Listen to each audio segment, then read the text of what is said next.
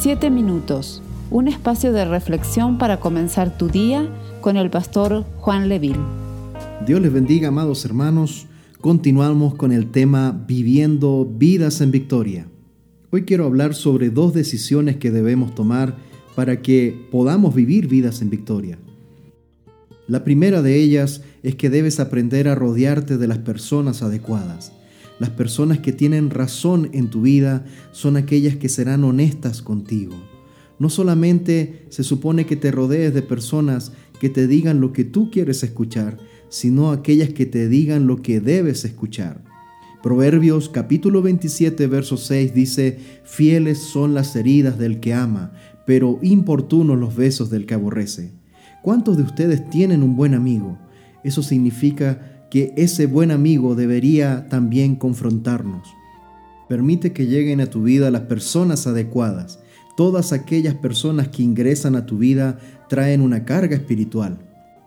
A veces quisiéramos solamente personas con las cuales nos identificamos y pasamos bien, pero en realidad muchas veces terminan siendo un problema. Por lo tanto, es importante de que tú te rodees de las personas que realmente sumen en tu vida espiritual algunos de ustedes no tienen el favor de Dios y no tienen la bendición de Dios porque están cerca de las personas equivocadas. No quieres moverte con las personas adecuadas, pero si te rodeas de las personas adecuadas, la presencia de Dios se verá atraída en tu vida. En segundo lugar, hoy día quiero hablarte sobre tener el enfoque correcto.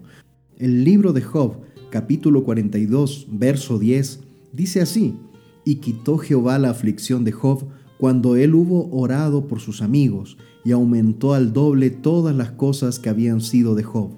No solamente tienes que rodearte de personas correctas, sino que también tienes que tener un enfoque correcto. La Biblia dice que cuando Job estaba pasando por su prueba, alcanzó la victoria cuando intercedió, cuando oró por sus amigos.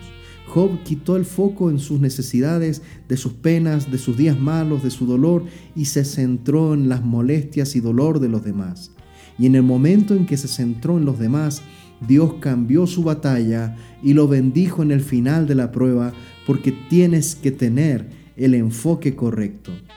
En Primera de Reyes, capítulo 17, vemos también a una mujer viuda solventando las necesidades del profeta Elías cuando ella también tenía necesidades, pero ella quitó el enfoque de su vida y de la vida de su hijo y bendijo al profeta Elías.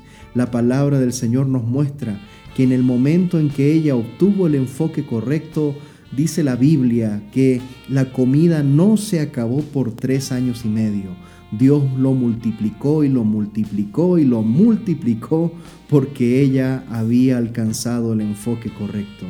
Qué importante es rodearnos de buenas personas en nuestras vidas, aquellas que nos digan las verdades, aquellas que nos confronten con la palabra, aquellas que nos hagan crecer espiritualmente, pero también es muy importante cambiar nuestro enfoque, asumir el enfoque correcto que muchas veces tiene que ver con las necesidades de los demás.